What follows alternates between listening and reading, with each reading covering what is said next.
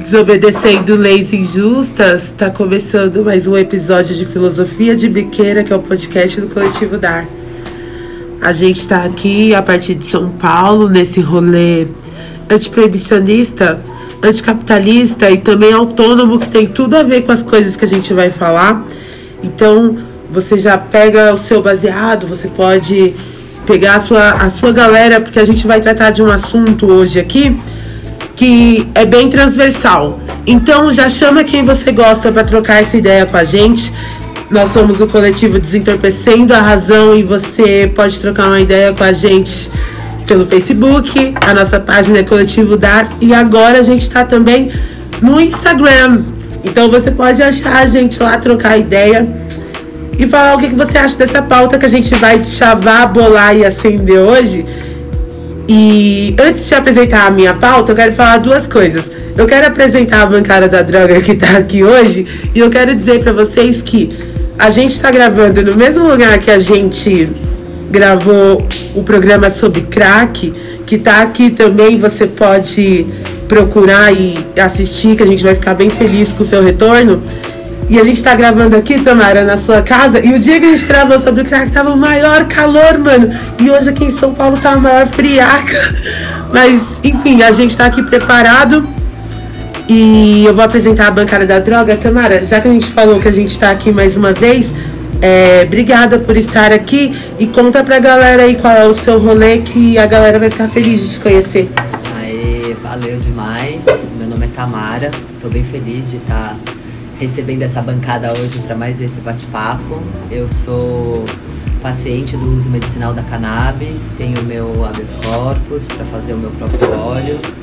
E também sou da Craco Resiste, sou do coletivo DAR, é, tenho uma atuação com redução de danos no território da Cracolândia já há uma cota e estou também numa pesquisa do PROAD de redução de danos e uso medicinal da cannabis para pacientes é, com uso é, abusivo de crack em situação de vulnerabilidade. PROAD é o quê? É o Programa de Orientação, de orientação e, atendimento. e Atendimento a Dependentes da Unifesp, da Universidade Federal de São Paulo elegante, chique esse rolê do PROAD, da sua pesquisa. Assim, Mari, como é estar aqui na, na casa da Tamara gravando, seja bem-vinda aqui à nossa roda. Meu, satisfação é toda minha, assim, é, todos entre amigos aqui, né, é uma delícia essa possibilidade de convívio social seguro com vocês no meio da pandemia, das melhores possibilidades, né, vamos se cuidar aí, mas para gravar um podcast com as máscaras, o álcool em gel e tal. A gente está compartilhando o álcool e não está compartilhando o beck, porque vamos ser responsa, mas vamos se cuidar. E é disso que a gente veio falar hoje, né? De maconha e cuidados. É sobre, é sobre isso, como diz a juventude. Em juventude, esse meninão que mais uma vez está aqui na bancada da droga Baba, eu quero te agradecer. Dr. Renato Fileve está aqui com a gente hoje. Baba, eu quero que você seja bem-vindo e obrigado por acender a fogueira que está salvando. A fogueira salvou, né, Dai? É isso aí, Diva. Obrigado pelo convite. O último podcast que eu participei foi sobre o LSD. E muito bom estar na bancada da droga novamente. Eu sou o Baba, o Renato Fileve. Fiz, faço parte da Marcha da Maconha, do Coletivo Dar e também pesquiso é, a cannabis e suas propriedades terapêuticas. Então você já percebeu aí, né, por essa apresentação da bancada da droga? Ó, oh, eu sou tão lesada, mano, que eu ia esquecer de falar meu nome. Eu aqui comprando a, a bancária das leigas, sou a MC aqui desse programa, meu nome é Diva Sativa e você pode falar comigo, você pode escrever para mim. O meu e-mail é cobaiadedroga.gmail.com Então hoje, aqui na Filosofia de Biqueira, a gente chava, bola e acende maconha terapêutica. E a gente já vai começar debatendo isso. Lari, maconha terapêutica, maconha medicinal parece que tem uma treta, assim, né, de uso, de definição mesmo, né, e algumas confusões. O que, que você pode falar sobre isso para a gente começar a deschavar esse tema? Bom, acho que tô aqui nessa bancada da droga maravilhosa, inclusive porque acho que a minha relação com a maconha passa por várias dessas, né? Fala maconha medicinal, maconha terapêutica, uso adulto, uso recreativo, uso religioso, uso sem vergonha, passamos por todos esses. Uso abusivo, não sei se dá pra dizer que tem uso abusivo, mas a gente tenta. É, então acho que para pensar essa separação entre o que é um uso medicinal e um uso recreativo, pensando ou um uso adulto, pensando nos dois supostos polos, como se tivesse uma grande separação entre isso. Já falo como se tivesse uma grande separação, porque o que eu posso falar a partir do, da minha experiência pessoal. Dá pra falar que eu sou maconheira há mais de 15 anos, cultivo minha própria maconha há mais de 10. Faz pouco que eu tenho meu autossustento, porque, enfim, não é fácil, né, esses processos. Por mais que seja um arbusto também que é fácil, acho que a gente tem que falar disso aqui, né? Tem várias complexidades, mas todos podem. E faço uso religioso, porque sou do Santo Daime, tenho o uso religioso da Santa Maria. É, e daí, quando, depois de anos fumando e fazendo diversos usos, entro em contato com esse deba debate do uso medicinal, uso terapêutico, e fico pensando em meu uso, né? Eu sei que ele é terapêutico para todas as minhas relações. Com meu próprio filho, eu tenho certeza que eu sou muito mais paciente, sou uma melhor mãe, porque eu fumo maconha. E é um uso terapêutico, porque me acalma, me, consegue, me ajuda a estar presente com meu companheiro, com meus pais, com é, os meus amigos, as relações diversas, a gente sabe que a maconha ajuda, né? Então isso é um uso terapêutico. Ou então só pode ser um uso terapêutico a partir do momento que eu fui diagnosticada com hipertiroidismo, que é uma doença que dá irritabilidade, que dá ansiedade, que dá um acelero, né? Você fica muito acelerado e a maconha de fato ajuda medicinalmente para isso. Então eu já usava muito antes, mas agora eu posso falar que era medicinal terapêutico porque depois eu descobri que eu tinha hipertiroidismo. Então, eu acho que não, eu acho que as coisas se misturam, eu acho que as coisas se misturam nos usos individuais das pessoas eu acho que se mistura quando a gente está fumando para não ficar puta e não quebrar a casa, e quando a gente está fumando para assistir Netflix, ambos podem ser terapêuticos, ambos podem ser vários tipos de uso. E eu acho que essa é a grande potência da maconha. Acho que quando tentam separar esses usos, então pode um uso terapêutico, não pode um uso recreativo. Daí a gente vai tentar achar, falar, não, mas o uso terapêutico, medicinal. Mas na verdade a gente sabe que isso também são pedágios para determinadas categorias de pessoas, né? Então se for um uso medicinal, a gente vai ter que pagar um pedágio para um médico que provavelmente sabe muito menos de uso, é, mesmo terapêutico de maconha ou as suas delicadezas, suas singularidades, do que uma pessoa que é usuária há muito tempo, ou grower há muito tempo, ou que tem esse trato individual, enfim. Só para complexificar esse debate, falar que uso terapêutico acho que já é mais amplo que o uso medicinal, mas que acho que essas coisas se misturam na realidade concreta das pessoas, na vida e no mundo, né? Acho que tem disputas, acho que tem avanços, mas acho que a gente também pode usar para chapar, e isso no limite pode inclusive ser terapêutico, mas a gente pode querer falar que é só para chapar. E tá sendo terapêutico. Sei lá. Sim, né? Principalmente por causa de questões que envolvem nossa saúde mental, né? Então, às vezes a gente tá fumando numa roda com os amigos, ainda que a gente não esteja dividindo baseado, aquilo faz bem, né? E, Baba, você podia trazer um olhar, um olhar aqui pra gente, o seguinte, a Lari estava falando, então, que existe uma linha muito tênue, né? Entre os diferentes usos que a gente pode fazer, né? A gente pode sacralizar, a gente pode fazer uso recreativo, pode fazer uso terapêutico, pode inclusive ser medicinal. É, dá para dizer que todo uso, todo uso da maconha é terapêutico? Olha, é, não necessariamente. Alguns momentos, o uso ele pode não ser destinado para fins terapêuticos, né?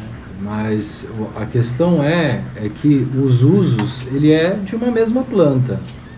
A gente está falando de planta, de uma planta cannabis que tem algumas variedades e que elas podem se destinar para múltiplas finalidades, né, para diferentes empregos, né, diferentes interesses. E é, você querer é, permitir um e restringir outro, né, me parece um absurdo. Né? Agora, é, deve-se, claro, haver uma regulação para ambos, porque é, existem orientações diferentes. Né? Quando você faz um uso para determinada enfermidade, para atenuar um determinado sintoma, você obviamente está fazendo um uso terapêutico, que não necessariamente está vinculado a processos de encontro social ou de é, prazer, de, de, de é, uma euforia, né? de, um, de um processo que a maconha também pode proporcionar. Então, é, eu, eu acho que não que necessariamente um uso que é, é voltado para o prazer, ele não é terapêutico. Eu acho que também pode ser, né? nessa complexidade que a Lari trouxe. Então, é, é, a gente falar de uso terapêutico é que pessoas precisam da maconha ou da cannabis, né, nas suas diferentes variedades, seja nas variedades com alto THC, nas variedades com alto CBD ou nas híbridas, é, alguma, algum tipo de alento para alguma é, é, é, algum distúrbio, algum problema que afeta a vida dela. Em geral, as pessoas que buscam a cannabis é, para fins terapêuticos, elas adquiriram ao longo da vida uma enfermidade crônica, que já foi tentado alguns tratamentos com outros medicamentos de referência e não obtiveram sucesso nesses tratamentos. Então, elas acabam buscando a cannabis num desespero, o que talvez não deveria ser assim, né? Se ela fosse regulada de uma outra forma, se ela tivesse é, de fato acessível às pessoas e informando, né? Informado. Acho que esse que é o papel aqui do Filô de Bic também. Não, o nosso papel social é esse, né? Informar que a maconha é também um remédio, mas ela não é só um remédio, né? A maconha é essa série de possibilidades. Por falar em possibilidades, falando ainda um pouquinho mais é, sobre essas linhas tênues que existem entre os usos, é, eu não sei quem aqui quer falar, talvez a Tamara, que tem um conhecimento amplo das ervas, esse conhecimento ancestral que você traz, né, do sagrado feminino também, sobre assim, é, a maconha, quando a gente fala de maconha terapêutica, tem agora a molécula da moda, né, que é o CBD. Eu me lembro que quando é, é isso a gente estava falando aqui que existem diversos tipos de uso e diversos tipos de maconha. E, diver, e cada pessoa tem um sistema endocannabinoide pró, próprio. É, Baba, é, dá para dizer que, tipo assim, cada pessoa tem uma. como se fosse uma impressão digital do sistema endocannabinoide, né? É bem isso, Diva. Então as, as possibilidades elas são infinitas. Só que eu me lembro que quando é, quando eu comecei a, antes de eu começar a ser ativista, né? A minha mãe ela precisou de um, ela tinha uma doença X que talvez a maconha fosse tratamento. E foi bem na época em que o CBD estava começando a ser, a ser discutido na Anvisa 2015, mais ou menos, né?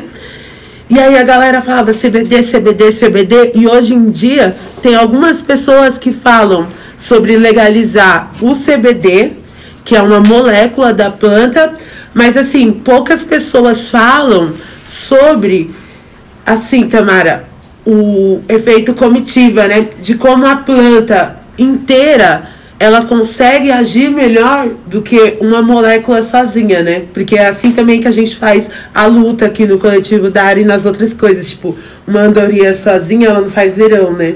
Sim, eu acho que sobre essa coisa do sistema endocannabinoide o Baba vai poder falar melhor, mas é essa coisa do uso terapêutico e do sagrado feminino e do conhecimento das ervas, eu entendo que é, a, própria, a, própria forma de uso da maconha ela é muito diversa, né? A gente tem essa indústria, por exemplo, dos cosméticos, onde você tem o cosmético canábico, ele tem várias propriedades, não só na qualidade da prevenção do câncer de pele, da é, firmeza do colágeno, como da, da própria hidratação, e que eu fico pensando isso, você fazer um escalda-pés, ou tomar um banho de erva, ou tomar um chá que tenham folhas de maconha não é exatamente você tá tomando por conta é, da propriedade química do CBD ou do THC, mas aquilo de alguma forma equilibra o seu organismo, seja pelo uso tópico, seja pelo uso oral, não necessariamente fumado ou medicamentoso, mas que ajuda a balancear o seu sistema como um todo e trazer um equilíbrio para todas as suas funções, inclusive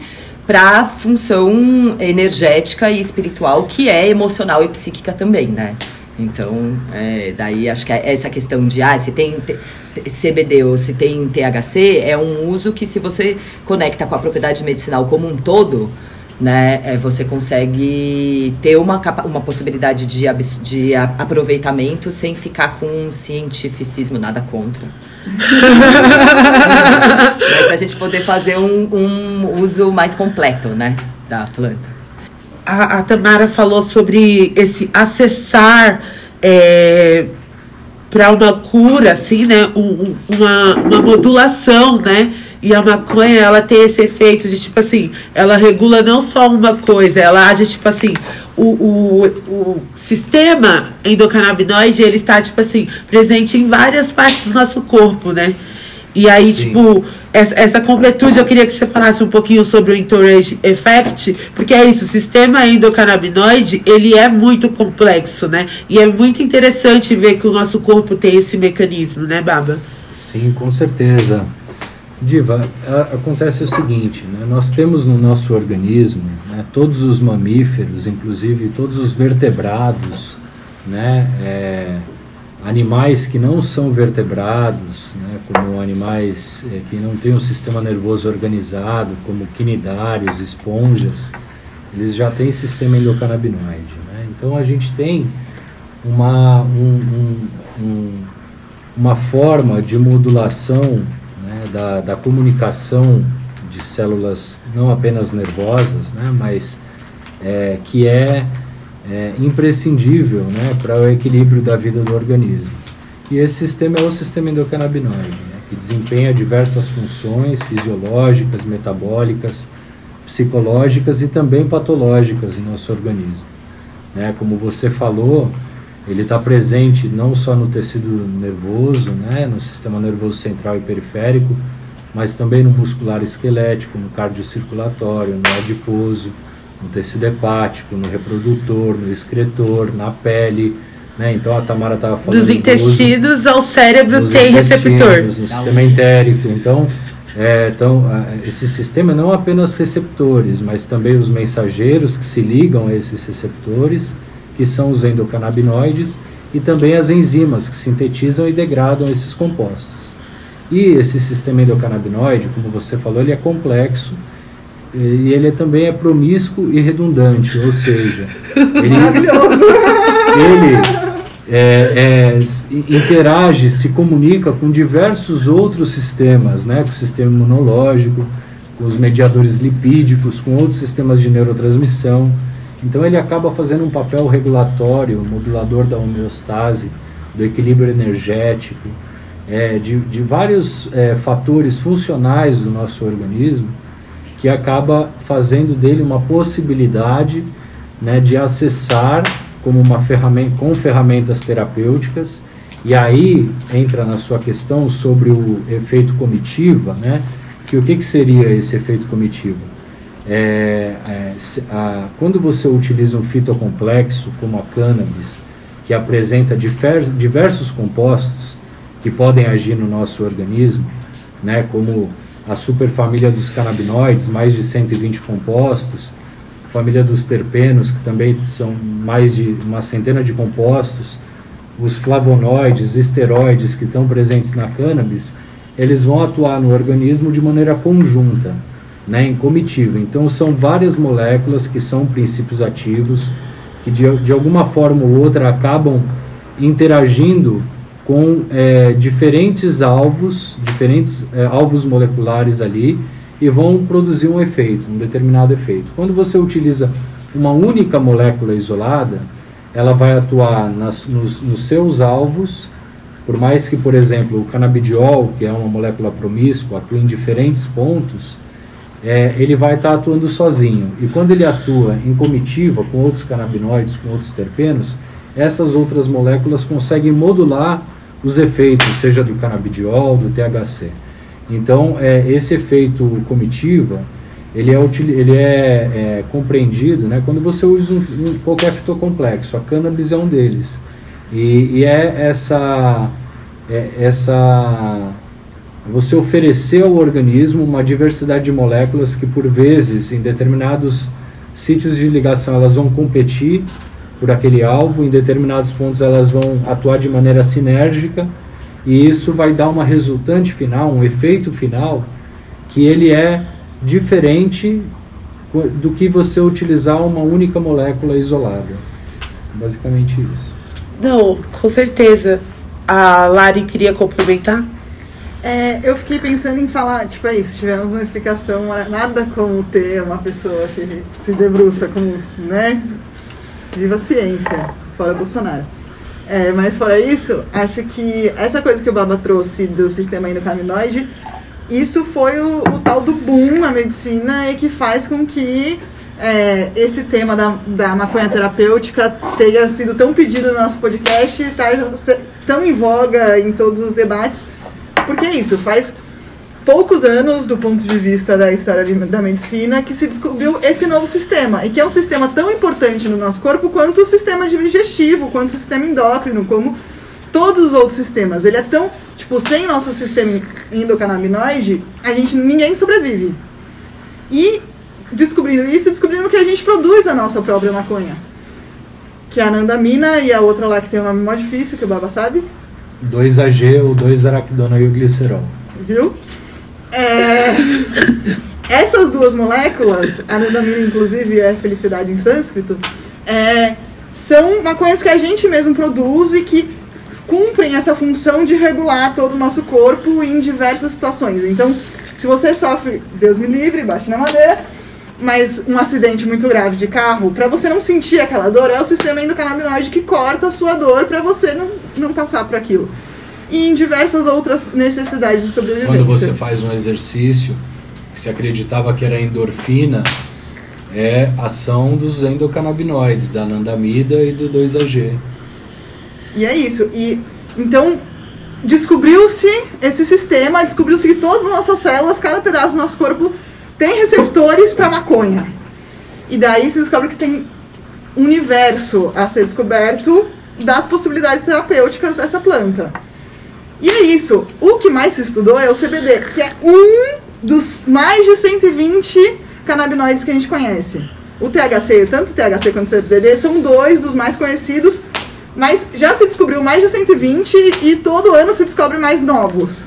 Para além desses, tem os terpenos e os flavonoides, e blá blá blá. Enfim, o bagulho é uma explosão de princípios ativos com milhares de propriedades medicinais, e daí o que, que a, a, a humanidade restrita e careta faz? Não, então vamos pegar só esse daqui, que é o CBD, e vamos separar de todo o resto e ver, uhum. porque esse a gente sabe. Só que, obviamente, a planta é complexa e ela se regula, né? O THC regula o CBD, que regula não sei o que, que vai descobrir que regula mais um bilhão de outras coisas quando a gente souber essas outras coisas, né? Mas enquanto a gente não sabe, bota fé na planta, que ela é. Isso é o sistema entourage. É tipo, bota fé na planta que ela junta sabe mais do que nós sabemos sobre ela desse pouco tempo de estudo. Mas aí eu tenho até uma, é uma dúvida, que é. O CBD, ele é a molécula da moda e ele é escolhido porque ele é tá, um, o primeiro a ser descoberto, mas o que não tem um princípio psicoativo, porque a sensação que eu tenho do que se houver, se demoniza o THC porque o THC dá barato e se isola o CBD porque o, o, o, CBD não dá barato. Então você só absorve a propriedade medicinal da planta se, a, se for uma planta com CBD, né? E aí é, é por conta do CBD não ser psicoativo? Não sei. Não, alguns canabinoides eles são expressos na cannabis de maneira, é, de uma ordem de grandeza maior, né? Numa concentração maior. Então o CBD, o THC, o CBN, o CBG são em gerais canabinoides, né? O canabigerol, o, cana o canabinol, que é um produto de degradação do THC, né? Do delta 9 THC. Então tem alguns canabinoides que eles são expressos numa ordem de grandeza maior. O canabidiol é um deles, inclusive tem variedades né, que expressam alto teor de THC, que são consideradas cânhamo, né, que é um termo genérico para identificar essas variedades que expressam alto teor de, de CBD e baixo de THC. E é, com isso você tem ali possibilidade de usar uma planta que ela não tem essa, essa propriedade. Inclusive é o que, por exemplo, a Europa ou os Estados Unidos fazem. Né? Eles permitem variedades de cannabis que têm zero teor de THC, 0,2, 0,3% de THC, mas com é, não necessariamente controle de teor do CBD. Então eles fazem o cultivo de cânhamo e aí do cânhamo você consegue extrair fibra para produção de N coisas, 25 mil produtos industriais, desde a é, indústria naval, têxtil, é, civil, para tudo, né? Você consegue usar o, a fibra do cânhamo, é, as sementes, né? Com valor nutricional e bioenergético e a, e a resina que vai ter ali o canabidiol e aí você na Europa, no, na União Europeia, por exemplo, as lojas de canabidiol que vende azeite, vende cosméticos são liberadas. Você não precisa de uma prescrição para ir comprar um extrato de canabidiol para fazer o seu tratamento. Né? Então, é, por quê? Porque não tem a presença do THC e o THC, ele, embora ele é, seja considerado vilão, a, a, o temor dele é que ele causa determinados efeitos, né? tanto efeitos euforizantes associados ao prazer, hedonísticos, quanto eventos adversos, né? como aumento da ansiedade, aumento de paranoia, de surtos psicóticos, de alguns eventos que podem prejudicar o indivíduo, e é esse o temor que as pessoas têm, que são os eventos, os eventos adversos do THC. No entanto, tantos outros medicamentos que estão aí disponíveis nas farmácias, eles apresentam eventos, eh, eventos adversos piores. Gravíssimos, né? Mas o CBD dá barato. O CBD ele não é considerado euforizante, mas ele é psicoativo. Sim. Né? Então ele vai atuar, por exemplo, o CBD ele é ansiolítico, anticonvulsivante e antipsicótico. Lembra aquele dia que a gente fumou aquele baseado de Cândida, que era só CBD? Deu, deu um, né, não dá a confusão mental, não dá o barato do THC, que é o que a gente mais conhece como barato, mas você sente a sensação de então, mas naquele dia eu não fiquei chapada. É. Eu fiquei, eu tava super ansiosa, eu tava meio passando mal até de ansiedade, e a hora que eu com vontade de chorar, eu tava e a hora que eu fumei, eu consegui, tipo, tirei o elefante que estava sentado no meu peito, tipo, respirei, né? E consegui me comunicar, inclusive até dizer que eu, nossa, gente, tô aliviada aqui porque eu tava passando mal. Né? Então, mas eu não fiquei chapada, por exemplo. Né? No, no Canadá eles estão fazendo um tratamento com cigarro de CBD para tabagistas. Olha, então, faz todo cara, ele, ele fuma um cigarro de CBD e. E fica de boa. É. Ô, Baba, a Lari quer falar? Não, não. Não, o que eu ia perguntar pro Baba é o seguinte: você tava falando que a galera, tipo assim, tem um pouco de medo de fazer pesquisa, ou às vezes, tipo assim, o medo de, de uma repressão que pode ter de fazer alguma pesquisa por causa dos efeitos do THC. E aí eu fiquei pensando que a gente estava falando de várias coisas diferentes sobre a maconha, Baba, e isso é só o que a gente sabe sendo proibido fazer pesquisa. Mas tem uma galera de vanguarda que está fazendo pesquisa no Brasil. Você pode dar um, um panorama rápido para a galera de como está isso aqui? Claro, lógico. Então, na, é, o que eu falei era sobre uso, o acesso, né, o uso terapêutico, né, muito mais do que para fazer pesquisa. Mas a pesquisa ela é essencial e o Brasil ele tem né, uma vanguarda graças ao professor Elisaldo Carlini. Salve! Ribeiro do Vale, né, saudoso. É, professor Carlini, que de, ele derivou diversos pesquisadores, né, como o professor Reinaldo Takahashi, que também já está aposentado, mas é um, um grande pesquisador é, na área da psicofarmacologia, o Antônio Zuardi em Ribeirão Preto, professor Jorge Guilfeld no Sul, na, na URGS, é, em Campinas, a gente tem na Unila o professor Francisco Nascimento, Fabrício Pamplona, que eu já citei aqui, Renato Malcher Lopes em Brasília, Andréa Galaz em Brasília, é, pessoal de Natal, do ICE, do, do, do, Instituto de Neurociência de, da, da, da UFRN, professor Siddhartha Ribeiro, é, professor Stevens Rain. Então a gente tem ali é, o Toffoli né, na, na Unicamp, assim, um, um, grande grupo, né, nós lá na Unifesp, o professor Dartil. A gente tem é, é, a Canapse, né, uma iniciativa que é uma associação que está buscando é, catalisar pesquisas que estão emperradas por conta da falta de acesso a insumos canabinoides, né, que é no Rio de Janeiro, com o Ricardo Nemer. Então tem ah, diversas iniciativas, inclusive é, com as associações, né, são mais de 50 associações aí formalizadas pelo Brasil que também estão é, é, se comunicando com a universidade, a Cultive é uma delas, né, com o Departamento de Química de Produtos Naturais da Unifesp de Adema. Então são várias iniciativas que estão rolando pelo Brasil, pessoal de Viçosa, né, o Sérgio, é... Eu fui entrevistada por uma galera da pesquisa lá de Viçosa. É, são sensacionais. Professor é, Joaquim Maurício, da Federal de São João Del Rei. Então, assim, a gente tem no Brasil inteiro espalhado, né? Me perdoem, o pessoal da UFRJ, Cecília Jim Pereira e João Menezes. Então, assim, no Brasil inteiro a gente tem pesquisadores é, desenvolvendo pesquisa séria, o pessoal do Nordeste todo do, do, do Pernambuco, da Paraíba, do Ceará, da Bahia. Só... Eu não posso esquecer ninguém, que senão só... vai ficar bravo não, comigo. Mas, só gente assim, boa produzindo. Quem esqueceu foi o Beck que a gente falou agora há pouco, tá uma delícia. É, pois mas é, assim... mas assim, Rondônia, é, tem, meu, o Brasil inteiro espalhado, no Mato Grosso, em Goiás, galera séria fazendo pesquisa séria com canabinoides, o Brasil sempre foi vanguarda mesmo com a proibição e vai continuar sendo. Mas importante ressaltar, Baba, a gente está falando aqui do quanto é, desses diversos usos, né? E diversos tipos de conhecimento. Mas assim, Lari, aqui em São Paulo tem uma galera que tá, tá revolucionando essa forma de disseminar esse conhecimento e tornando cada vez mais acessível. Eu queria que você falasse um pouquinho sobre a importância do acesso à informação para ter acesso à cannabis terapêutica.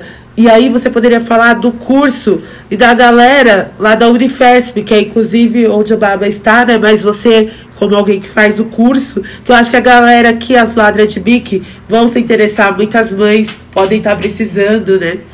Essa é uma dica fãs, viu? Para todo mundo, assim. É, se não conhecem, busquem conhecer. Saudoso Padre Ticão. Cara, esse cara revolucionário, assim. E era padre, mano. E ele fazia um curso de maconha medicinal na paróquia dele, na quebrada da Zona Norte. Da Zona Leste, Herbelido Matarazzo. Mal. É a cabeça de. É. de drogada. Isso é proibido. É. Contra a propaganda de proibicionismo. Bom, Padre Ticão, mano, isso é. Pode, pode, pode botar fé. O cara. do Padre Ticão, saudoso. É, ele, inclusive, fez a passagem dele em janeiro desse ano, que era a data que ele tinha se comprometido que se não tivesse avanços na maconha medicinal, na maconha terapêutica, ele mandou carta pro Papa, ele mandou carta pro STF, ele mandou e fazer ação direta, que era ensinar as pessoas a cultivar e, e difundir conhecimento sobre a maconha terapêutica. Ele falava que em janeiro desse ano, se não tivesse avanço, ele ia começar uma ação direta, que era plantar ganja em todas as praças do, do rolê pra... Acho que fica a dica. Mas para além disso, outra dica, ele fazia esse curso na paróquia dele, fez uma parceria com a Unifesp já quando era na paróquia dele, e agora a Unifesp continua esse projeto. É um curso foda, meu mano. Foda, foda, foda. Inclusive as inscrições estão abertas, abertas. É gratuito? É gratuito. Ele dá um certificado da Unifesp Chique. de um curso de extensão, é, se acompanhar as aulas e tal. É muito bom, os melhores profissionais, é um curso gratuito, os profissionais estão doando as aulas também. E é muito legal porque, mesmo para quem é cultivador há muito tempo, ele traz várias informações e vários jeitos de repensar e pensar o cultivo e pensar como avançar nesse processo, porque esse universo de plantar maconha é um universo lindo, gigantesco e infinito, assim, tem várias possibilidades. Mas também é um curso que, para quem não planta, começar a plantar e começar a pensar na sua autonomia, seja para uso medicinal, seja para uso recreativo, que um dia se pá, tem que justificar que é medicinal, mas tendo curso já é um jeito mais fácil de justificar, inclusive se rodar. É, e para além disso, acho que tem uma coisa de difusão de conhecimento mesmo, né? Há 10 anos atrás, quando a gente plantava, a gente não tinha todo esse conhecimento, não tinha toda essa troca. A tecnologia de fazer clones, por exemplo, que é um jeito muito mais rápido de você ter seu plantio e que, enfim, eram todos conhecimentos que eram muito difíceis de acessos. E esse curso é fodão, tá com inscrição aberta, ele é semestral, vale a pena, inclusive para se depois a pessoa quiser tirar um habeas corpus é, para conseguir fazer, legalizar o seu autocultivo, para fazer o seu medicamento. É um curso que ajuda nesse processo, porque mostra que você tem conhecimento e foi. Inclusive, se você rodar antes de conseguir fazer seu habeas corpus, também é um jeito de mostrar que você não era mesmo que... que você não é um vagabundo. É, pro juiz pode falar que é uso medicinal, mesmo que a gente saiba que é seu mais complexo, pro juiz a gente defende que é medicinal. Não, pode enfim, foda. E acho que ao mesmo tempo que dá esses conhecimentos muito técnicos e é, dá conhecimentos básicos, mostra que tem vários jeitos de fazer cultivo. Desde um cultivo muito tecnológico, com muita precisão, até cultivos na 16 aula, que é a desse curso, que é o quinto curso, que é o curso que eu estou fazendo agora, que está acabando esse semestre. Semestre que vem começa o sexto curso, se inscreve. No quinto curso tiveram mais de 15 mil inscritos, foi um curso online. Mano, plus, vale a pena. E mostra a gente mostra cultivos todos, mas mostra a mana que cultiva para ela, para filha dela, que é autista e cultiva com a quando a máquina de lavar roupa para economizar água. Que growers mais frescos achariam um absurdo, mas é um cultivo que dá certo e que faz o remédio, que cuida da filha dela e que transformou a vida da filha dela. Então, ao mesmo tempo que dá possibilidades dá, dá, mostra que é possível de vários jeitos, sabe? E é muito melhor, assim, qualquer planta que você plantar não vai ficar o ideal no começo, mas vai ser muito melhor que esse prensado caro e ruim e mal, e mal cuidado que a gente é, compra por aí. Mas enquanto a gente só tiver o prensado, é o prensado que a gente é, vai fumar. E pode ser mas, medicinal também, várias Mas assim, ô Tamara, a, a Lari tava falando aqui, e aí eu fiquei pensando numa coisa, né? É, do quanto o acesso à informação transforma, né? Porque coloca a gente em contato com diversas coisas, né? E aí, eu tava lembrando que no começo aqui, né, do, do programa de hoje, eu comentei sobre como o fato da, da minha mãe ter precisado de, em algum momento, né, de maconha terapêutica, que a gente não teve acesso naquele momento, né? É, e aí, minha mãe morreu naquele momento e tal. E aí, depois disso, é, eu e a minha família, nós entramos para ser antiproibicionistas, ativistas e tal, né? Até chegar aqui na, na apresentação do podcast. E aí, Tamara, eu fiquei pensando em qual é o, qual é o peso de quando a gente debate é, maconha medicinal para o debate de legalização de todas as drogas, porque eu cheguei aqui na marcha, né? É, talvez não, não só defendendo apenas o, o, uso, o uso terapêutico, mas eu cheguei na marcha por causa disso. E hoje eu sou antiproibicionista, né? Então eu, eu, deve, eu defendo inclusive a legalização de todas as drogas. Mas qual é a importância do debate da nossa saúde no, no debate amplo da legalização das drogas? Essa é uma pergunta muito foda e assim, você falando, eu fiquei pensando que eu sou uma paciente do uso medicinal de ou terapêutico de maconha e eu só com, eu tenho meu habeas corpus e eu só consegui isso porque eu pertenço a uma classe social muito diferente da da sua mãe.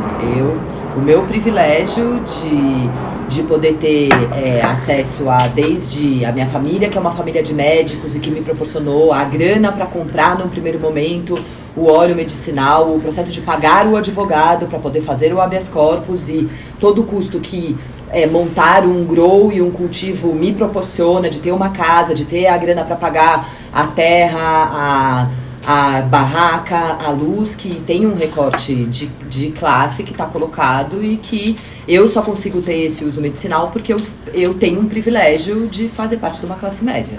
Né? E que é, nesse sentido, que eu vejo é que, por exemplo, o curso do Padre Ticão foi um curso que me ajudou muito a entender, inclusive, é, coisas que eu ainda não aprendi até hoje sobre formas diferentes de extração, formas diferentes de uso, né? E que o que eu vejo aqui é assim, é essa coisa de ah, é, a bandeira do medicinal no que ajuda o proibicionista, porque dá um caráter científico e técnico, não falando mal, eu acho que isso é uma coisa importante, mas é, sai do lugar de ai, o bando de hippie que quer legalizar tudo para poder ficar bem louco e cai para um lugar de também poder ter um outro entendimento, não só da maconha, mas de todas as outras substâncias psicoativas, que todas elas, em alguma medida, são benéficas para a saúde físico-mental. Né? Então eu acho que quando a gente tem essa pauta da, da você tem, quando você tem um médico endossando que precisa poder, né, ou quando você tem uma universidade endossando que precisa fazer pesquisa que precisa fazer, é mais é, é, tem, é um caráter de classe também científica, né, que de alguma forma facilita o Congresso estar tá discutindo isso de uma maneira bem tosca, mas, né. Eu só consigo pensar em uma coisa: autonomia. Por quê? a gente está falando de autonomia dos nossos corpos, autonomia da planta, autonomia da gente é, fazer nossas escolhas. Então, se você gosta dessa ideia de autonomia, chega mais. A gente está terminando de chavar aqui e a gente vai começar a bolar uma ideia agora sobre maconha terapêutica com uma galera, mano, super especial, só convidados top. E você já volta que a gente vai bolar e vai acender também. Eu sou a Diva Sativa, você está em Filosofia de Biqueira. Boa galera, saudações. Sou o Sérgio aqui da Zona Norte. Né, vim falar um pouquinho sobre o uso o uso fitoterápico, né, do óleo da maconha e a importância dele, né, que trouxe para mim que eu comecei a usar o óleo em 2015, 2016, né? É, e comecei a usar o óleo caseirão mesmo, sabe? Fui em alguns cursos aí onde eu consegui aprender alguma coisa sobre extrações e onde eu consegui fazer algumas extrações com amigos e tal, onde eu comecei a fazer o uso do óleo, né? E e eu consegui a Anvisa em 2019 e até hoje eu faço uso do óleo, né? E a minha autorização da Anvisa foi em questão de dor crônica. Eu comecei a usar para dor crônica, né? Eu tenho alguns problemas na coluna, joelho, fibromialgia e, e tem me ajudado bastante, né? E quando eu iniciei lá atrás com óleo, né? Minha intenção era fazer o tratamento com a dor crônica e nessa mesma época eu consumia cigarro, né? Cocaína e, e bebida e álcool. E ao passar do tempo eu parei com o cigarro, né? E fui diminuindo o uso da cocaína e do álcool também, né? Onde tipo isso me trouxe uma uma qualidade de vida melhor, né? Que eu tava até me excedendo, né? no consumo aí de cocaína e álcool e cigarro, onde o, óleo meio que sem intenção me trouxe essa qualidade de vida, essa tipo diminuir aquela minha fissura, né? E eu acho isso super, super importante, né? E é isso, galera. A gente tem que seguir nesse pensamento aí trazer informação para a galera. Tem muitas pessoas que podem se beneficiar com isso, né? E que seja acesso para todo mundo, né? Que a gente procure uma forma que tenha acesso para todo mundo, ter pelo menos a informação e acesso a esse óleo aí. Nem que for de uma forma caseira, que é funcional e funciona muito bem, sabe? Bom, é isso, galera. Fica meu abraço aí a todos. Vocês aí, seguimos na luta, certo? Fora Bolsonaro, tamo junto.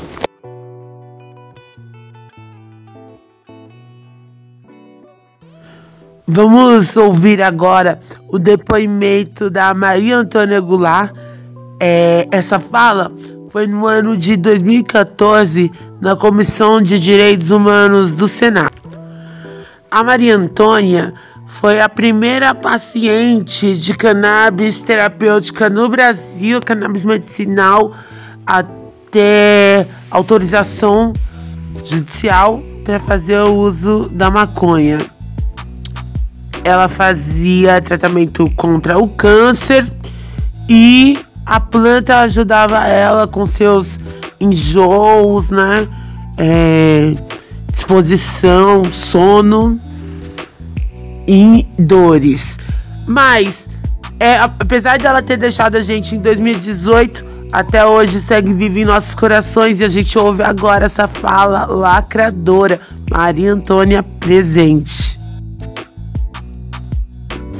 Meu nome é Maria Antônia Goulart, eu tenho 65 anos e sou usuária de uma erva medicinal, que é a maconha.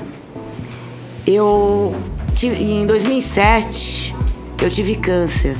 Quando eu fiquei sabendo do diagnóstico, eu já conhecia alguma coisa a respeito do uso medicinal da maconha.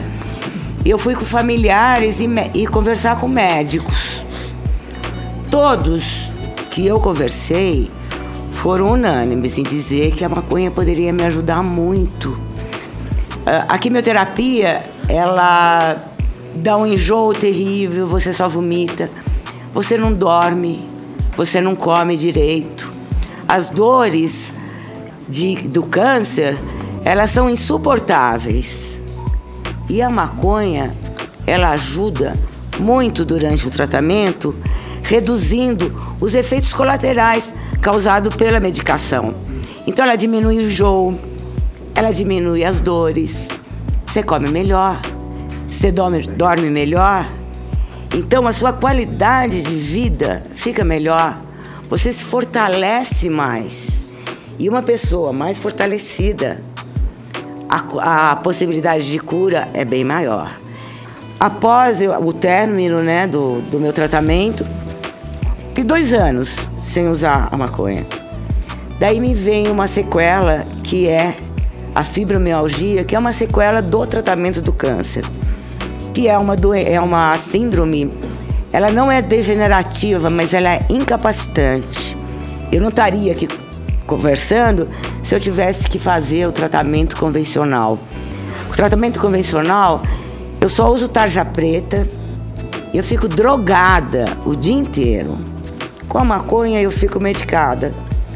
Mas agora eu quero falar uh, das nossas dificuldades. Eu sei que é até meio desagradável falar, mas eu vou nas biqueiras. Eu vou na boca de fumo. Eu vou. Eu não posso não ter mais minha qualidade de vida. Com a maconha, eu curto a minha família, eu estou aqui, eu curto meus cachorros, eu curto meus amigos. Com o tratamento convencional, estaria deitada numa cama, drogada, sem qualidade de vida nenhuma. Quem é agora assim, em sã consciência, pode chegar para mim, para ela, para ela e falar assim: proibido usar maconha? Não pode. Como? Se eu quiser cultivar na minha casa o meu remédio, é super fácil. Fazer o óleo, facilita, acho que todo mundo consegue fazer. Se eu cultivar meio pez, seis pezinhos, sei lá, uma quantidade bem pequena, eu vou ser presa como traficante. Na biqueira, eu vou ser presa como usuária. Então por que, que eu não posso? O senhor já imaginou o carinho de uma mãe ou eu fabricar o remédio para o filho, fabricar seu próprio remédio. E, e não é só para câncer, fibromialgia. A maconha ajuda em muitas patologias, esclerose múltipla, no câncer, nas crianças. Então tem, ela é uma erva medicinal. Independente dos, ah, eu vou fazer o uso recreativo. Tudo bem. Mas você vai usar uma erva medicinal é, é, não tem jeito de desassociar a maconha é, recreativa, medicinal. É uma erva medicinal. que a gente gostaria, senador, é de sair da ilegalidade. A gente vai continuar indo na biqueira, indo na boca de fumo, não tem jeito. Nossa qualidade de vida é muito importante.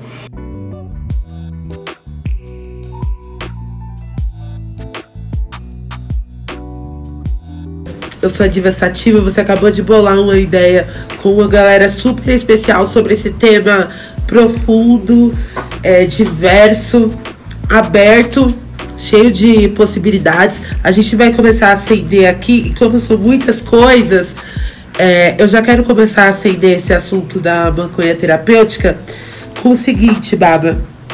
Muitas vezes a galera espera legalizações que venham de uma canetada, né? E a gente sabe que isso não vai acontecer. E se acontecer, são coisas que não atenderão o nosso interesse, assim. Só que tem uma PL em discussão no Congresso, Baba, e eu queria que você me dissesse o que isso tem a ver, ou se não tem nada a ver com o fato de haver um, crescimento do movimento antiproibicionista no Brasil nos últimos anos e com um fato social que está dado, que é o de que 500 famílias, ou um pouco mais que isso, já têm habeas corpus para produzir seu próprio remédio na sua própria casa. Então, é, bom, esse PL, né, ele foi sugerido em 2015 e ele passou por uma reformulação a partir de uma comissão especial trazida pelo Rodrigo Maia. E há quem diga que ele recebeu um lobby da Canopy, que é uma das maiores empresas de cannabis do mundo, né, do Canadá. E é, esse, esse PL ele passou então por um processo de aperfeiçoamento né, pelo relator, que é o Luciano Dutti, e o de, presidente dessa comissão especial, que foi o Paulo Teixeira. E eles tinham uma base é, interessante nessa comissão especial. E ao passar do tempo, essa comissão ela foi se transformando a base governista foi retirando né, as pessoas que eram favoráveis, que tinham entendimento ao, ao texto do projeto, e ele é, acabou sendo votado quase que no empate, né? foi no empate com o voto de Minerva do relator. E é, o que, que acontece? Né? Esse projeto ele não agradou nem os conservadores e nem a ala progressista. É, apenas é, é, é o, que, o que, que eu vejo de avanço né, nesse projeto?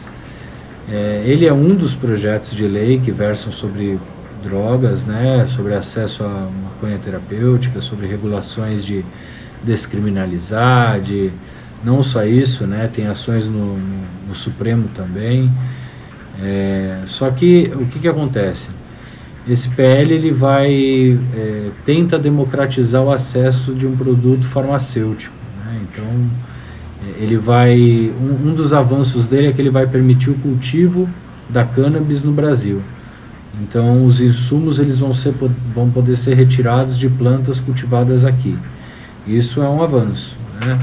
Um, outro, um outro avanço é que o medicamento que hoje está na farmácia, que é regulado pela Anvisa, ele custa cerca de dois salários mínimos. Isso é acessível só para os ricos. Então, assim, como que vai democratizar acesso? Vai ter que baratear o custo desse medicamento. E é isso que eles estão tentando fazer. De uma maneira. É, é, no sentido de blindar a possibilidade de alguém desviar o cultivo para outra finalidade que seja para ficar doidão. Então esse é o medo deles. É, eles fizeram um cultivo que não permite o cultivo doméstico para fins terapêuticos como fez a Argentina recentemente.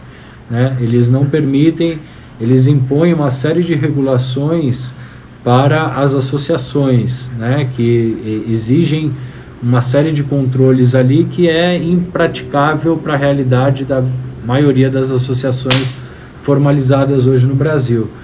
É, ele também não dialoga nada sobre os projetos de reparação social aos povos afetados pela criminalização da maconha. Então é um projeto restrito a uma é, a viabilizar, né, um avanço é a, o cultivo de maconha em território nacional para fins de pesquisa e terapêuticos e também é, o, o, aumentar o acesso né, para mais, mais pessoas e talvez até quem sabe pelo SUS via farmácias vivas. Mas é, é, além disso eu não vejo é, como ele vai resolver outras questões que estão envolvidas com a lei é, é, que proíbe a cannabis. Né? Ô Baba, a gente está no bloco de acender e a galera enviou uma pergunta aqui para mim eu vou, eu vou ler do jeito que me enviaram, tá bom?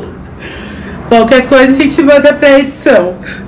Quais as empresas farmacêuticas e agro que estão de olho nessa regulamentação e que vão se beneficiar com ela? Momento denúncia.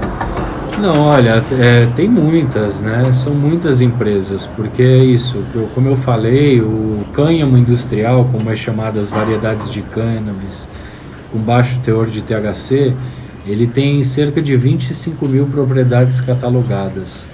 Então o interesse da indústria é enorme, né? é, é, não apenas para a resina, né, para a produção do insumo farmacêutico, mas é, é para outras finalidades. Então existem diversas empresas interessadas nisso. Todas as extensivas que fazem a, é, é, é, cultivos aí de soja, de milho, vão querer cultivar cannabis também. Dá muito mais grana cannabis do que soja, né?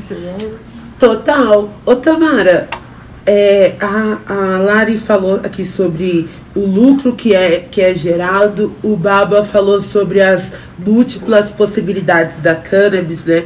Ela faz do energético ao preservativo, do tijolo à sua roupa, ela consegue fazer é, faz livro, faz várias coisas. E aí a gente vê todas essas possibilidades de, de feitura, mas também de tratamento. Só que às vezes não são políticas que nos incluem, né? E aí eu tô falando de uma população que é afetada pela guerra às drogas. É, você como uma menina que está dentro da Cracolândia, né? Acho que como pesquisadora também, o é, que, que você pode falar é, dessa legalização que é excludente com quem é afetado, assim? Pessoa, as, tem algumas galeras que querem olhar a legalização das drogas daqui para frente e esquecer tudo que passou é, na época de proibição, assim. E como que você vê essa legalização high-tech, assim, que, tipo, enfim. É, eu acho que isso vai virar um emburguesamento da questão do uso da cannabis, porque a verdade é que essa legalização, se, é, se ela não, não passa pela reparação, primeiro que o, o sistema penitenciário, o sistema carcerário, continua reproduzindo a mesma lógica racista estrutural de encarceramento das, das pessoas pobres que usam drogas, né? Então, é, a Cracolândia, por exemplo, que tem pessoas ali, muitas delas, inclusive, que usam a maconha e fumam a maconha como uma estratégia de redução de danos para lidar seja com abstinência, seja com é, tá três dias lá sem conseguir dormir, fuma um baseado, arruma um canto no hotel e vai dormir. Então, né, é, essa, é, essa política pública, ainda que tenha uma farmácia no SUS, chega na população da Cracolândia, no campo de saúde, a menos que as universidades, como tem a Unifesp hoje, por exemplo, implicada em levar uma pesquisa para aquele território, mas se não for por esse meio científico de pesquisa, não chega como política pública de saúde ou como direito né? E se não resolve a questão da criminalização e o quanto de jovens ali e dentro do sistema penitenciário estão presos por conta de um uso terapêutico é, e de desobediência, desobediência, civil da cannabis, é, vai ser uma, mais uma das tecnologias que o capitalismo vai usar para dar acesso para poucas pessoas, né? É uma, um medicinal gourmet. medicinal gourmet. Excludente pra caralho. Não, é, é excludente, né? Como várias políticas é, públicas. É, o que vem de cima é excludente, né? Pra quem que os caras querem? Eles querem pra galera que se fudeu anos porque proibiram uma planta que todo mundo usa e que se usa há milênios, daí proibiram. Daí, como proibiram a galera que não tem possibilidade de sobrevivência nesse sistema capitalista nojento, várias vezes usa da ilegalidade pra, né, não pode vender, então eles que venderam, mas eles que venderam, eles que foram presos, eles que foram torturados, eles que foram mortos pela polícia porque estavam fazendo isso que agora os agronegócios querem fazer. Podem, né? É. E, e essa galera, eles vão, não vão mais ter o mercado da sobrevivência deles, né? O custo de vida deles, que eles Pode vendem uma coisa que as outras coisas, pessoas querem comprar. E, e aí? E daí que a gente vai fazer, né? Foda-se, finge que isso nada existiu, fin- finge que não tem milhares de pessoas que sobrevivem hoje da venda ilegal de maconha. E aí? O que, que a gente. A gente vai só deixar essas milhares de pessoas mais uma vez avulsas? Vai vender Como- crack, né? Então, Esse é um tema que merece um podcast, hein? super. Reparação? Políticas de reparação. Porque precisa de formulação sobre isso, né? Acho que é muito difícil conseguir responder isso também, né? Porque foram muitos anos, né, Roberta? De violência também, né? Mas é, é difícil. Continua sendo, né? É. Diariamente. E acho que a resposta passa muito pela autonomia, né? Acho que a grande coisa do avanço dessa, desse debate né, não é o único avanço, mas um avanço que, do meu ponto de vista, é dos mais da hora, assim, é o avanço do autocultivo. Porque que se tem 500 famílias que hoje conseguiram HC, a quantidade de gente que hoje está plantando a, a própria ganja, sabe? E daí para o seu uso múltiplo, que pode ser terapêutico, pode ser qualquer um. É, isso eu acho que é um avanço concreto, real, muito legal. E acho que isso, é, por isso, mais uma vez invocando o saudoso Padre Chicão e o trampo que ele fez de difundir conhecimento sobre a maconha medicinal, mas sobre cultivo também, né? Então a gente, essa semana, quem não acompanhou, ó, tá gravado no YouTube, é, rolou a marcha da maconha, infelizmente virtual, porque ainda estamos nessa chatice dessa pandemia, nossa, horrível. Teve a marcha da maconha virtual, que foi da hora, gente. E para além dos dois dias de live o dia inteiro, com uma sonzeira da hora e debates fudidos, teve panfletagens é, e ações diretas nas, ma- nas periféricas da Marcha da Maconha. Né? A Marcha da Maconha em São Paulo sempre priorizou em fazer o movimento para além da Paulista com centenas de milhares, fazer nas quebradas também, porque exatamente a reparação histórica, né? É lá que, que tem que estar a informação, é lá que tem que estar a transformação também. E daí eu tive a oportunidade, velho, de colar junto com a panfletagem que rolou lá na Zona Norte, lá na Praça Sete Jovens, que vai pesquisar também, mano. Essa praça tem uma história fodida, velho. Foi onde foi a chacina de Sete Jovens, os caras transformaram a praça. Hoje é um lugar, um polo cultural da juventude da Zona Norte Mil grau. mil grau, assim, melhor rolê, espaço aberto, grande, muitos jovens mais espalhados. E o mais louco é que a gente tava panfletando a marcha da maconha e a gente ia trocar ideia com a galera, a galera tava bolando um baseado plantado. Daí você falou assim, mano, e esse baseado? E todo mundo que tava com baseado plantado, via de regra, tinha plantado o próprio baseado. E aquilo ali era resultado concreto de uma luta de anos que, né, que obviamente o Padre Chicão é um exponente e, e saudoso e um, um, um mártir, talvez, é, dessa nossa luta, mas é, ele nunca fez, né, ninguém faz nada desse tamanho, dessa grandiosidade sozinho, né, então ele sempre teve um coletivo que existe, que tem gente lá na Zona Norte e que você troca ideia com a galera e ele fala que foi essa galera que ensinou a cultivar, sabe, e que deu a primeira semente, e que é, o clone. Então essa, essas tecnologias do autocultivo, o acesso a conhecimento que esses cursos agora online estão possibilitando para milhares de pessoas, isso é uma potência de autonomia que burocrata nenhum vai conseguir segurar, entendeu? Não tem como, assim, o bagulho vai crescer. E a gente tem que pensar muito o que, que vai ser a nossa reparação histórica. Acho que uma que tá dada e que é muito legal é ir pra quebrada, ir pro rolê ensinar a cultivar, sabe? Quem que vai tirar, não vai tirar habeas corpus, mas vai, vamos entrar na rede dos advogados, vamos entrar na rede do, das associações que tem um papel super importante de troca de conhecimento, que é, talvez seja a coisa mais importante, né? Inclusive porque uma conhece maravilhosa, linda, maravilhosa, porque tem essa coisa da singularidade, né? Do que, que é pra cada um, que tem muito a ver com a redução de danos que a gente tem que falar aqui, né? O que é bom pra um não é bom pra outro. Então, isso é muito foda. E o próprio Siddhartha fala, né, que é, daqui a pouco vão provar que a, a melhor maconha é aquela maconha cultivada pelo próprio paciente, porque daí é isso, é uma. É uma um- um- se é uma terapêutica, é uma terapêutica holística, né? Que passa pela euforia, que passa pelo convívio, que passa pelos, pela espiritualidade, que passa pela leseira e que passa pelo tudo isso junto e que vamos pra cima, velho. É delícia. Não, eu fiquei pensando nisso que a Lari falou, que a melhor forma da gente poder. É, qual é a importância do movimento da cannabis medicinal para a legalização de todas as drogas, né? Então é importante você trazer a, a galera que compra o medicinal, mas para não transformar ele num medicinal elitizado, é preciso uma militância das próprias pessoas que são pacientes de, de, de uso medicinal e dos movimentos de ir isso para a periferia e se associar né? Eu vejo como, pelo menos no meu, eu que tenho o meu habeas corpus, primeiro a constituição do meu habeas corpus eu aprender a cultivar, a, a, a extrair, que é uma coisa também super difícil, os processos de extração e que precisam realmente, a gente tem muita informação na internet, mas é também uma alquimia que cada um chega no seu jeito de, de fazer o seu próprio óleo. Se eu não estivesse trocando conhecimento nas associações, nos espaços, eu não teria, nem cheguei ainda, mas não teria chegado. E não consigo me ver, uma vez chegando nesse conhecimento, sem pensar como eu posso também atuar na reparação histórica. Porque, tá bom, eu consegui o meu habeas corpus, eu consigo fazer o meu remédio, o remédio do meu pai, o remédio do meu filho. E o que eu faço com isso em termos de transformação social? Se eu não estiver engajada em algum movimento de poder, no limite, dar essa informação para as pessoas da Cracolândia ou para as pessoas das, das periferias, para as pessoas que, que se beneficiariam desse uso medicinal e não vão ter acesso por esse andar da carruagem, eu estou é, só reproduzindo uma lógica social da qual não faz o menor sentido, né?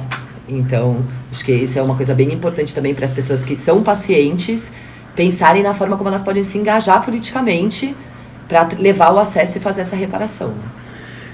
Totalmente. É, esse lance de reparação, Baba, é, eu acho que ele passa muito por uma questão assim antiproibicionista da legalização de todas as drogas. Como a gente está aqui acendendo esse assunto, eu queria te perguntar uma coisa.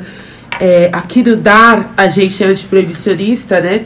Eu queria saber é, se, tá, se tá rolando pesquisa com outras drogas é, no campo medicinal e terapêutico além da maconha? Ah, sempre rola, né, Diva? É, pesquisa com psicodélico no Brasil tá tendo um tipo LSD bastante grande.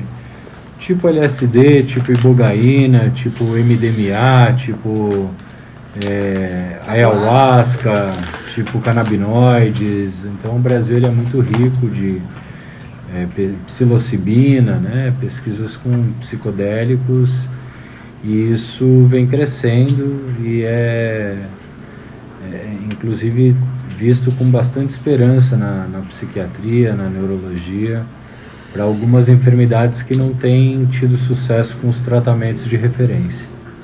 É, eu queria pedir para essa bancada da droga uma indicação de leitura, de filme, de site sobre o assunto, né? É, quem quer começar? Você, Lari? Não? Baba? Pô, eu, eu indico um livro que eu ainda não li, pode ser? Claro. É, livro, um novo livro do Hart, Drogas para Adultos. Eu acho que vai ser uma leitura interessante, estou ansioso para fazer a minha. Posso pegar um gancho desse Drogas para Adulto dele para fazer um, uma anedota da redução de danos que eu acho que é importante para as novinhas e para os novinhos que estão ouvindo nós. Que é, o sistema endocannabinoide é, como a gente disse, né, ele é uma grande panaceia para várias coisas. Então, hoje já tem já e é isso. A gente tem as nossas maconhas internas, né? A gente produz a nandamina e a esbrabus, que tem nome difícil e que é a nossa própria maconha. E quando a gente é jovem, é o momento que a gente está a maior produção, que a gente não precisa de maconha externa é, e que é, há pesquisas hoje com ratos, inclusive, que pegam ratos jovens, ratos adultos e ratos idosos para fazer um, um, cruzar um caminho lá no labirinto. Os ratos jovens com maconha fazem um caminho, sem maconha fazem são os mais pães de todos. Com maconha eles pioram um pouco.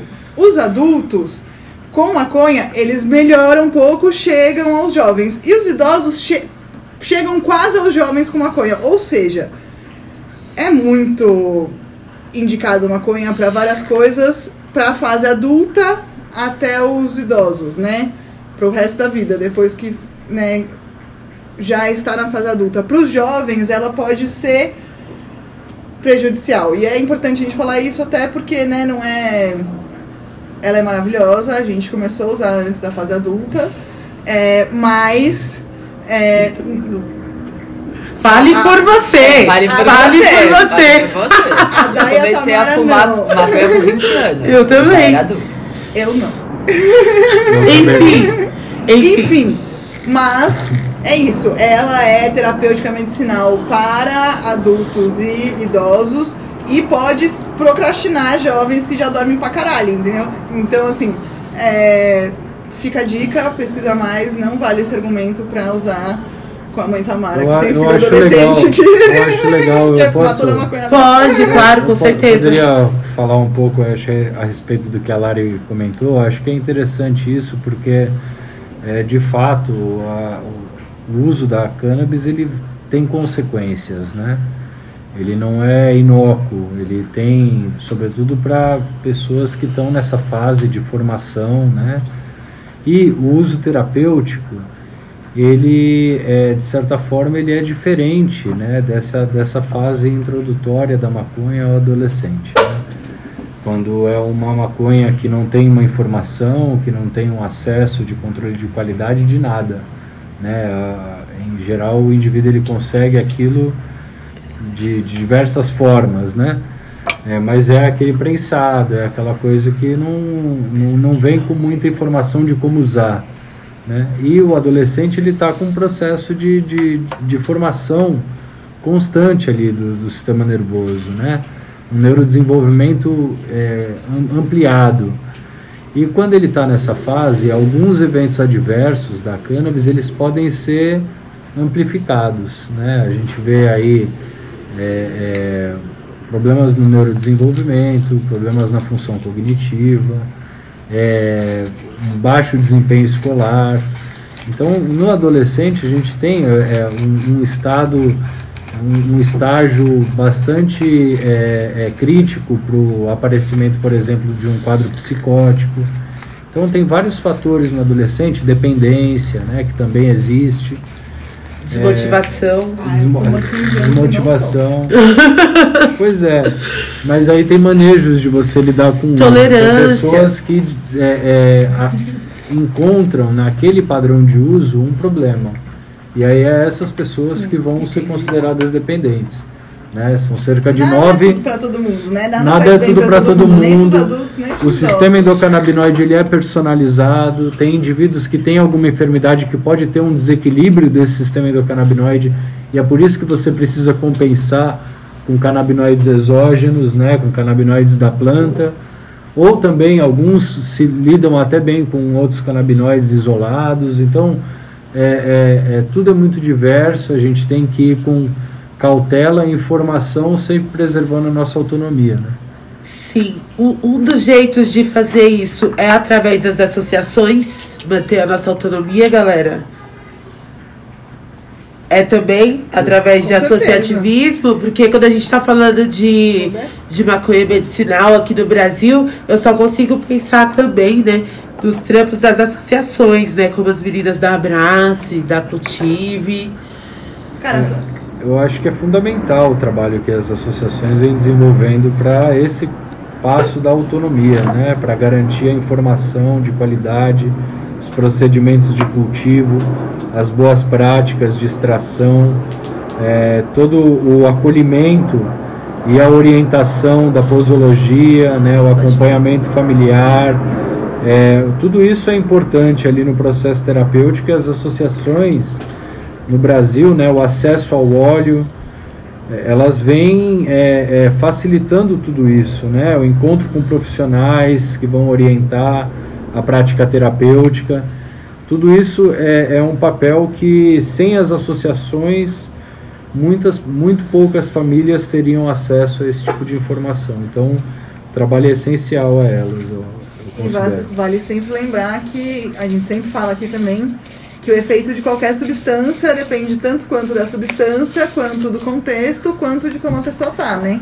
Então as, as associações, além de acho que terem, acho que a grande potência delas é a difusão de conhecimento e a redução de danos, né? A troca de conhecimento singular. Então as pessoas se conhecerem, as pessoas saberem para que que uma tá usando, as pessoas que outros cultivadores que também são pacientes e que também usam, podendo me sugerir, pô, mas você sentiu isso? Talvez se você fumar uma com mais THC e menos CBD, você pode testar assim. Ou talvez fumar uma meio a meio, ou fumar com mais CBD e menos THC, ou fumar uma de dia e outra Ou de faz noite. uma manteiga em vez de fumar. É, ou usar ou- por outras vias, né? Exato, então é, é um universo de conhecimento e que, as associa... e que nenhum conhecimento é tão potente quanto o conhecimento singular, ou autoconhecimento, né? Nenhum médico nunca vai saber tanto sobre o seu corpo quanto so- sobre a sua maconha medicinal, quanto você mesmo em relação a ela. Inclusive, dependendo da gravidade da doença, né, o uso, é, a, a absorção por via pulmonar, ela pode ser feita de maneira vaporizada, né, sem a necessidade da combustão.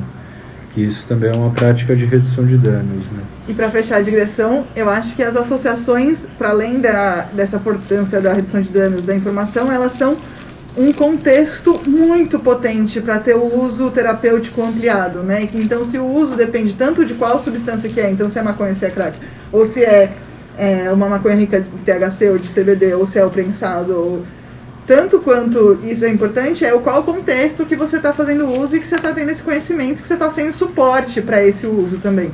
Então, sem dúvida nenhuma, as associações são, do ponto de vista de criar esse contexto positivo para a transformação das pessoas e das suas doenças, acho que elas têm uma potência incrível. E Não, que e fora- garante a autonomia. Desculpa Fora da questão da reparação social, que a gente já falou tanto aqui, que se a gente não tiver em modelos associativos e que sejam, que busquem também atendimentos sociais, né? Sim. É, a gente não vai conseguir também avançar nesse assunto. Eu tenho uma indicação pra fazer, que é uma série do HBO chamada Pico da Neblina.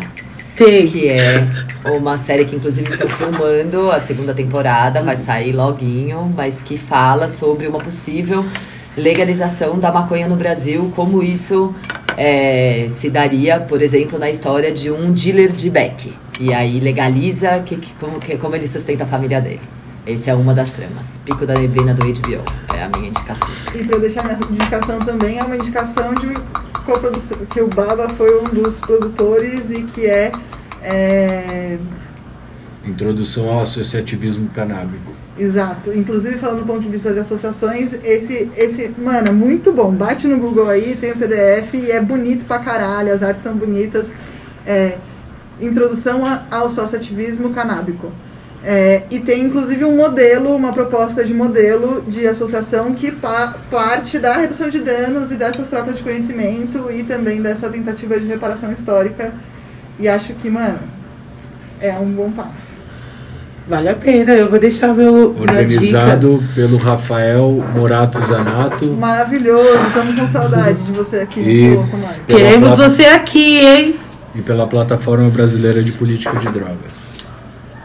Chique, só rolê chique. Vocês estavam falando sobre o rolê biopsicossocial.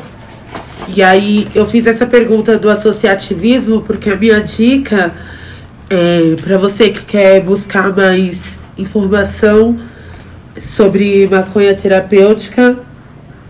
é, eu ia falar, a, a Lari me mandou um papelzinho aqui na minha mesa com a palavra cultivo. e eu ia falar da cultive. Então, se você quer cultivar seus direitos, eu acho que a galera da, da Cidinha lá, a turma dela, vai poder te ajudar Baba da em vários. Eu sou da Cultive também. Então, a galera vai te procurar lá, ó. Aí você Pode- fala assim. Pode vir. Você liga lá com o time e fala assim, ó, sou da bancada da droga, preciso de informação, a galera vai te atender lá. Fiquem tranquilos. A gente vai, vai, vai se caminhando aqui para encerrar nosso programa. Mas antes a gente falou muito sobre autonomia e sobre essa terapia que vai além é, da substância, da molécula e que atravessa nosso corpo para dentro e nosso ambiente também, né? É, uma das formas da gente ter acesso a maconha terapêutica de qualidade é através do autocultivo. É, é a maneira não só mais acessível e também mais barata, né? E mais terapêutica. E mais terapêutica e mais legal, né? Porque imagina a rede que você vai formar pra te dar informações e tal. E fora que a galera com certeza vai querer colar na sua banca. Quando você virar grower. Com certeza. Então eu queria. Eu mesma ainda não planto. Então eu queria dicas de cultivo indoor, outdoor, pra galera que de repente precisa, é, pode se animar para plantar, para tratar a própria cólica, para tratar, enfim, diversos problemas de saúde, a gente quer dicas. Mano, pega a semente que apareceu no seu prensado e põe na terra. E isso é o universo que vai se abrir. Vai ser muito legal pra você, vai ser muito legal com seus processos. Não é de uma hora pra outra que você vai fazer um back melhor que o prensado, mas vai rolar e vai ser da hora. E tem muita informação hoje, tá muito mais fácil. É, dá pra acessar, dá pra chegar, dá pra encontrar. Mete a semente na terra e vai, bate no YouTube. Qualquer dúvida que você tiver, É, Eu acho que o processo de cultivo ele é uma coisa que cada um vai ser, é meio que a Tamara falou, cada um vai encontrar a sua maneira dentro da sua realidade, mas num alto ou num baixo custo é possível e você vai, vai entender as técnicas a partir do contato com a planta, que é uma planta, né? Então, como todas as outras, tem uma técnica de cultivo ali, mas é, é, cada um faz da sua maneira, né? Não é uma coisa de outro mundo. E dentro do, eu acho que se proteger juridicamente, né? Buscar redes de apoio, estar nas associações é, é ter essa é, uma forma de se proteger, independente da vulnerabilidade social que é a, né, a sua realidade mas é, e, e também com redes jurídicas como a reforma, né? Então acho E o que- grau, a galera da reforma. É, Queremos é. vocês aqui também, hein? Então acho que é importante ter essa orientação, né? Porque por mais que seja um, um processo que tenha as suas especificidades, ele vai acabar eh, te abrindo uma, um universo de possibilidade ali, né? Cultivar é, uma, é um processo muito bacana. Eu tenho mais uma da dica do cultivo, que é o segredo do sucesso é o segredo. Também assim, faz e se envolve numa reparação social, mas não fica papagaiando para todo mundo o que você está fazendo e como que você está fazendo e com quem que está fazendo, para você poder também se proteger e aí sim pensar em fazer o seu autocultivo de uma maneira que seja segura para você dentro da sua realidade. Né? É isso, o pessoal do Grow Room, né, que também foi pioneiro aí no cultivo no Brasil, um fórum, né, que existe até hoje, falava que é o segredo do segredo é o segredo, né? Então é, é esse que é o é, é o formato, né, Lari? Diz aí. é. Mas é difícil manter segredo, não é? E com essas dicas malucas de plantio. Malucas. Essas dicas brisadas, É, mano. Você vê que aqui é papo de drogada, né? É, eu acho que mudar esse esse esse título, né? Dicas de cultivo não, não, não rolou. Não, então, então vamos agora definitivamente para o final. Então, depois dessas considerações brisantes que a gente teve, agradecer todo o coletivo DAR. E o melhor agradecimento que a gente pode dar para o coletivo DAR é o seguinte: tacar fogo nas coisas que a gente odeia. Então, vamos fazer isso agora. Eu quero saber quem aqui já pensou em alguma coisa que a gente odeia nessa política proibicionista, assim, pra gente começar a tacar fogo. Mano, não vou conseguir não tacar fogo. Ó, um bique, acende o bique. Nesse genocídio dos povos indígenas que acontece desde que os brancos chegaram aqui e que eles são os donos da terra e que agora esse nojento que tá no poder quer, tipo, legalizar o genocídio que já é um tanto legalizado, mas, tipo, num nível mais nojento ainda. Então, fogo, não dá pra não pôr fogo no Bolsonaro o tempo todo. E fogo nele, fogo ao genocídio aos povos indígenas. Tem. E aí eu acho que eu emendo, né, a ignorância ao conhecimento ancestral, tradicional, né, que também é parte disso tudo. Então, é, é, esse negacionismo científico, esse negocionismo, né, das, das vacinas, tudo isso faz parte é, dessa perspectiva aí de é, é, genocídio, né, não tem outra palavra. Eu vou tacar fogo no outro genocídio que estão fazendo, que é o massacre que a polícia e o Estado fazem na Cracolândia diariamente. E que em tempos de pandemia aquilo lá fogo. virou terra de ninguém. Fogo, fogo. E a polícia tá metendo tiro, porrada e bomba. Então, fogo nesse massacre também. Caraca, mano. Sempre que a gente faz fogueirinha, eu nunca sei o que, que eu taco de tanto que a gente odeia coisas nesse Brasil pandêmico. Mas hoje eu vou tacar fogo dos políticos que se apropriam da luta das mães, dos pacientes que que precisam e lutam para ter sua autonomia e ter seu próprio remédio e alguns políticos por vezes é, são ignorantes é, e não sabem é, e não apoiam por ignorância e outros se apropriam desse discurso. Então eu vou tacar fogo nesses políticos desonestos que trazem políticas que não são agradáveis pra gente. É, você viu aqui que essa pauta de maconha terapêutica ela é ampla e ela é ela é gigante. Ela, aliás, esse é o pleonasmo, né? Mas você viu aí que ela, ela é ampla e ela é irrestrita. Ela atravessa vários campos da nossa vida e várias coisas que a gente falou, que a gente não falou. Entendeu? Que não dá tempo aqui. Não dá tempo da gente tratar todos os assuntos. Mas eu quero agradecer a galera que se, se propôs a vir aqui comigo, contar das suas experiências e ajudar a gente a escrever essas novas histórias. Uma bancada da droga totalmente da Ariana, é um motivo de bastante orgulho para mim. Eu quero agradecer a você, Tamara, por ter nos recebido aqui mais uma vez nessa noite de frio e por ter feito o quentão pra gente também. Eu espero sempre voltar aqui para gravar, que eu sou bem feliz do seu lado. Ah, eu agradeço demais, é sempre um prazer. Muito legal, foi massa. Yes. Lari, eu quero agradecer a você. Espero que você tenha se sentido à vontade, que você apareça mais vezes aqui para brilhantar a bancada. Ah, eu que agradeço, Dai, diva, sativa maravilhosa. É, viva o São João, viva a nossa festa junina, viva o Quentão e viva uma coisa que sempre acontece no Filo de Biqueira, que é a gente termina sempre muito mais chapado e com muito mais dificuldade do que começa. É. Isso mostra uma coerência da nossa prática e atuação. Viva! Yes!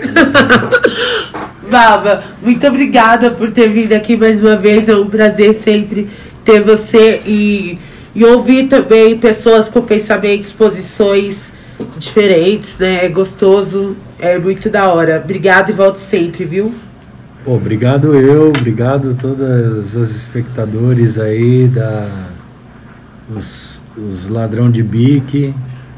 Total. E estamos aqui junto no, no, no Filô, a hora que quiser. É nóis. Viu? Já tá chapado. Galera, mano com, com esse tchau aqui do Renato Fileve, mano. Ele mandou um salve pra gente, mano. A gente vai se despedindo.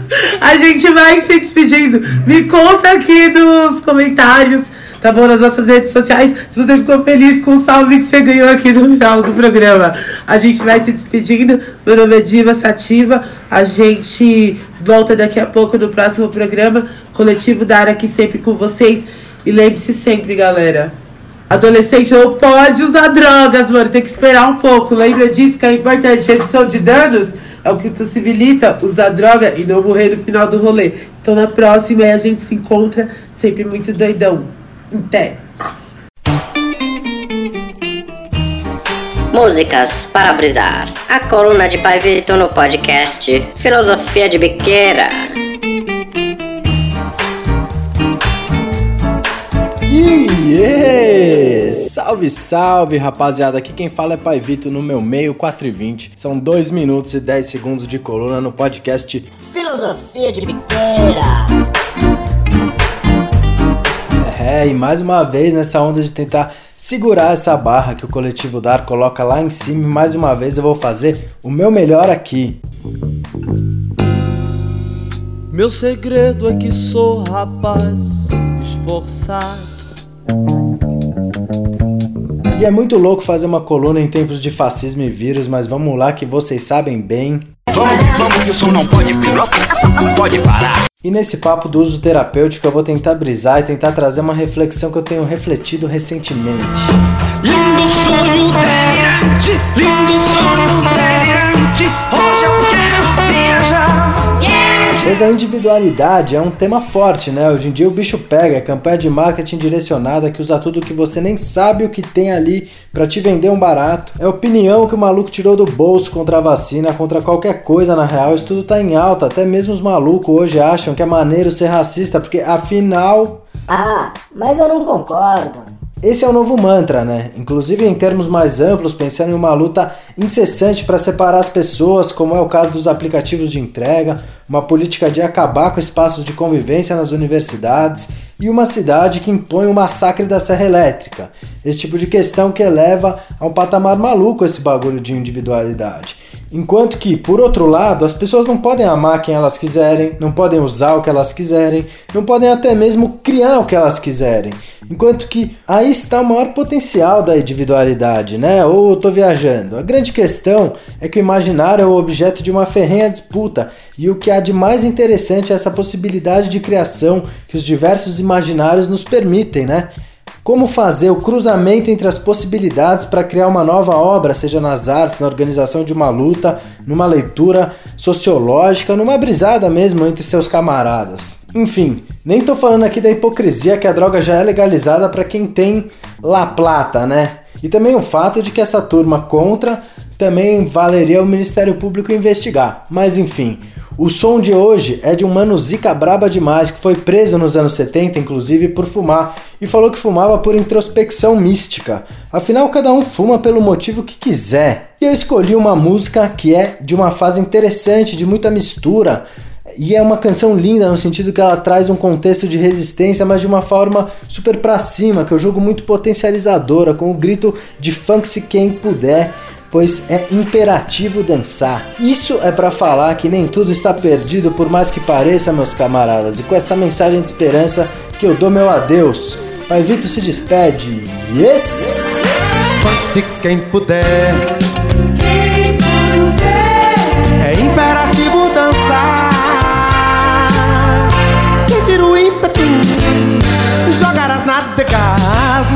degustação do ritmo.